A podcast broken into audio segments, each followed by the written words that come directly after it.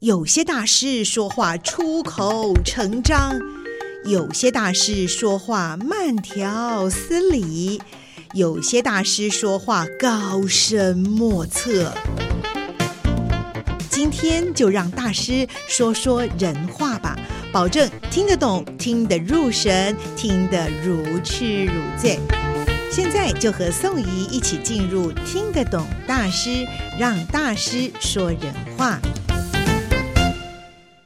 Hello，各位听众朋友们，大家好，我是宋怡，很高兴今天大家再来到我们的 Podcast。哇，今天我们的 Podcast 呢，访问到呢非常具有专业，而且是我们大家最关心的健康问题的。这个一位呢非常重要的，他也是医师，也是院长，也是董事长。现在我们来介绍呢，就是我们联医再生股份有限公司的董事长尤柏林，尤董事长您好。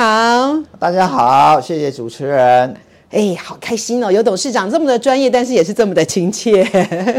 我会请教这个呃，这个有董事长啊，主要是哎，其实他的这个公司的名称就很特别的，联医再生哦，哈。那当然，联医应该是联合医疗啦，联合医师啦，再生。又是一个什么样的一个医学的概念呢？那我也知道，啊、呃，游董事长这边在今年呢也办了一场很重要的研讨会，就是呃台湾的这个再生医学展望的研讨会。其实这几年呢、大家都关心的是疫情。那么为什么需要再生？而这个再生跟我们传统的医疗医学有什么样的关系？那我想这个因为很专业了，我就请这个尤董事长自己来告诉大家。您觉得在这个呃再生医学这个当中，您最想告诉大家的是什？什么？好，谢谢主持人哈。那我本身呢是一个外科医师，那么在职场上啊，那我开刀开了三十几年了，那我总觉得，呃，目前现代的医学真的是非常的强大，那治疗果效也很好。可是我总觉得，譬如说一样的手术，好，一个三十岁，一个五十岁，跟一个。七十岁，三个做同样的手术，也是我自己自己来做，三个同样的病，接受同样的手术，可是效果恢复的状况不一样。很显然，年轻人恢复的会比较好。这个原因就是他的再生能力会比较好。那其实我们的医学啊，不管怎么样，任何的一个领域都非常的好，可是它只是把你。矫正恢复，uh huh. 可是你接下去你能够恢复到什么样的程度啊？这个像骨折最明显嘛。嗯，二十岁的年轻人骨折，跟四十岁、跟六十岁、跟八十岁，这个恢复的期间都不一样哦。而且能不能够恢复到原来的那样子的功能，嗯、可能也跟年纪有很大的关系。嗯，所以我们常常在思考，就是说我们有没有办法，就是在现代的医学这么完善啊，这么显著的治疗完之后。我们能够协助不同的病人，尤其是再生能力比较差的、比较年长的人，能够让他尽快的恢复。哦，哎，我觉得这是一大福音哎，因为就像您说的，我们每个人到了一定的年龄之后，其实都会非常的呃怀念，说我怎么不像年轻的时候这么好？人真的是走到那个年纪才知道跟以前不一样了，还是过去年轻的自己，真的各方面的呃恢复能力啦，呃或者是调养能力都比较好。哎，因此您去投入到这个再生医学的领域，可以说是对很多朋友想要恢复到那种年轻的活力或再生能力都很重要。是，那我可不可以先岔出来请教您是怎么投入到这个再生医学领域的？因为您本来应该是外科方面的这个医师嘛，哈，这个这个心路历程的过程，可不可以跟我们谈一谈？是是是。那我我是阳明大学医学系毕业的，那毕业完之后，我就是走入台大医院的医疗体系，在那边受训完完整的住院医师以后。那我一个很偶然的机会，能够到日本去留学。啊，在二零零一年的时候啊，我就去在日本京都大学跟着一位教授，他也是外科教授。是。那么我们在做一样研究，就是说我们把老鼠用基因转殖的办法的方法让它变成患有糖尿病。啊。然后接下去我们就用。外科手术的呃方式，是把它肚子打开，然后把萃取它胰脏里面分泌胰岛素的那些细胞，哦、然后我们在体外把它培养完之后，又种回同一只老鼠的皮下。哦，结果我们发现它的血糖真的能够改善降下来。哦，那也就是在那个时候，那个是二十一年前的事情。我们知道说，我们可以在体外培养细胞，是是这样的。所以在那个时候，我就心里就开始在萌芽啊，细胞居然是可以培养，而且还可以来。用于有一些的疾病是可以这样来做的，是，是哇，那所以您接触到这个领域非常的早哎，这样您说起来，在当时您在日本学习的时候，所以已经是二十多年前的事情哦，就知道这样子的一个细胞的转职真的是对我们这个生物体是有帮助的。我想那也就是启蒙了您觉得说，哎，这个再生好像是有它一定的可能性。那后来也是有一些机缘，也让您真正的能够投入到这个领域里面来，对不对？是是是，本来那一年，二零零一年的毕业后啊，我本来就直接要到美国去做组织工程学，那一年年底。可是要去的那个地方刚好也就是九幺幺恐攻的一个地方，哇，是。九幺幺嘛，是九幺幺，哇，这是全世界的大新闻哇！他就回台湾继续当外科医师，本来其实是不想当外科医师，因为我要去当一个研究者，因为我对这个充满了兴趣，是是呃，那非常着迷。那当然就是外科生癌在几年前。啊，告一段落了。是。那刚好我们政府的一个政策也是，还有全世界的一个呃潮流来讲，都、嗯、都是对再生医疗都有很大的兴趣。是。那所以我们也在这，我去找我以前的大学的老师，啊、uh -huh. 还有一些医院的一些前辈啦，uh -huh. 甚至是一些。啊，同号是我们来组一个公司这样啊，所以为什么我们刚刚说联医就是联合了这些医疗的专业人士哦，然后就开始投入。哎，那可不可以也分享一下？那么从您啊、呃、有这样子的想法，哇，说从当时从日本看到这样的一个呃研究的一个一个发展，一直到现在，您真正成立了这个联医再生的公司哈、哦，那您心中有什么样的憧憬？希望能够让这个再生医学、再生医医疗产生一些什么样的一个发展效果啊？好，这个是是有很大的憧憬。是那回顾这三年啊，全世界受到疫情的摧残啊，造成大家很多的人生真的不堪回首的三年，是很多人的人生都有很大的变化。是。那么我们来看台湾在再生医疗这个领域，那我们也看到在这几年来，那。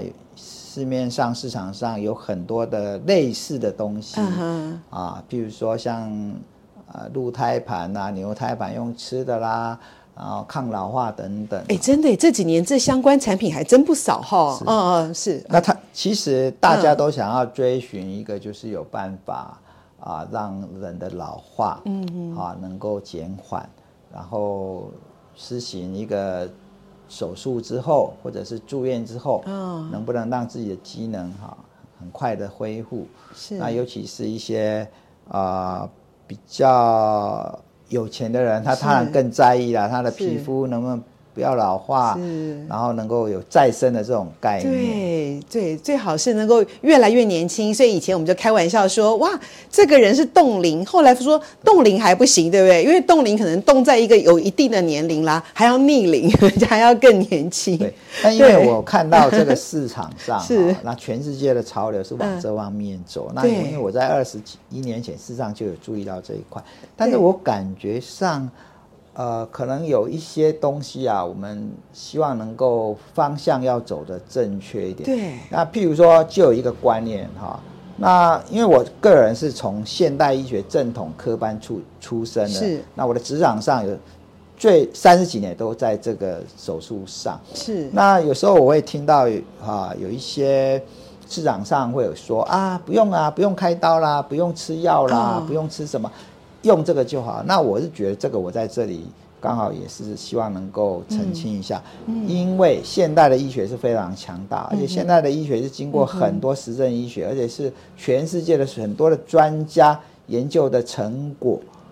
那么再生医疗在我的定义里面，它其实只是现代医疗的辅助。哦，是加上台湾的一个健保的一个架构之下，事实上，所以有很多的客户啦、病患啊会来问我，那我都我第一个考量，哎，你这个需要再生医疗的治疗吗？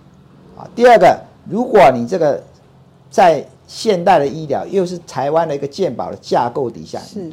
我会断然拒绝，因为你不需要再花这个钱。哦，了解。哦、啊，所以为什么我是希望能够把这个很多的一些基本观念，我们要理清楚。再生医疗不可能取代现代的医疗。哦，它只是绝大部分都是辅助而已。嗯，这也是我们公司啊一个秉持的一个一个想法，我们要来补足现代医疗的无法解决的疑难杂症。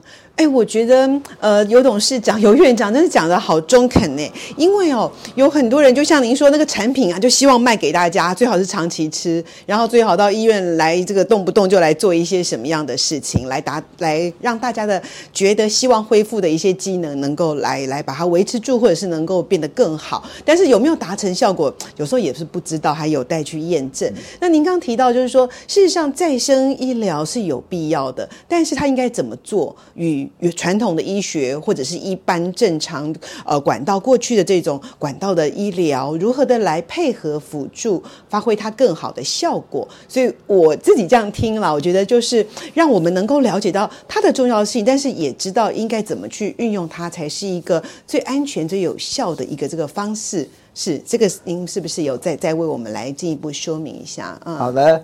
普遍上认为，再生医疗就涵盖四个领域啦。是，第一个就是免疫细胞疗法，是。第二个就是干细胞疗法，第三个就是细胞加工衍生物。嗯哼。啊，那这一部分，譬如说像外泌体啦、端粒酶啦等等，就属于细胞衍生物加工的衍生物。嗯。第四个当然就是组织工程学，像我们现在有些医院哈啊做的像软骨细胞膜，嗯哼，它把你的那个软骨啊。个人的软骨啊，然后经由手术取出一部分，然后到实验室又把它增多变多，然后放在一层膜里面，然后再放进去你的膝关节里面来补那个哦，是你的软骨不足的地方。那这个是克制化的东西，那这是属于组织工程学。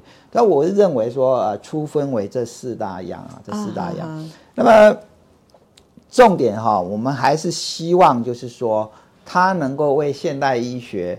啊，无法解决的问题，譬如说，我们举一个例，像退化性关节炎，OK，那退化性关节炎，当然我们台湾的退化性呃关节炎的一个膝关节的手术做得很好，啊，像我的很多同学都是非常有名的名医，可是毕竟那个是呃人工关节，是。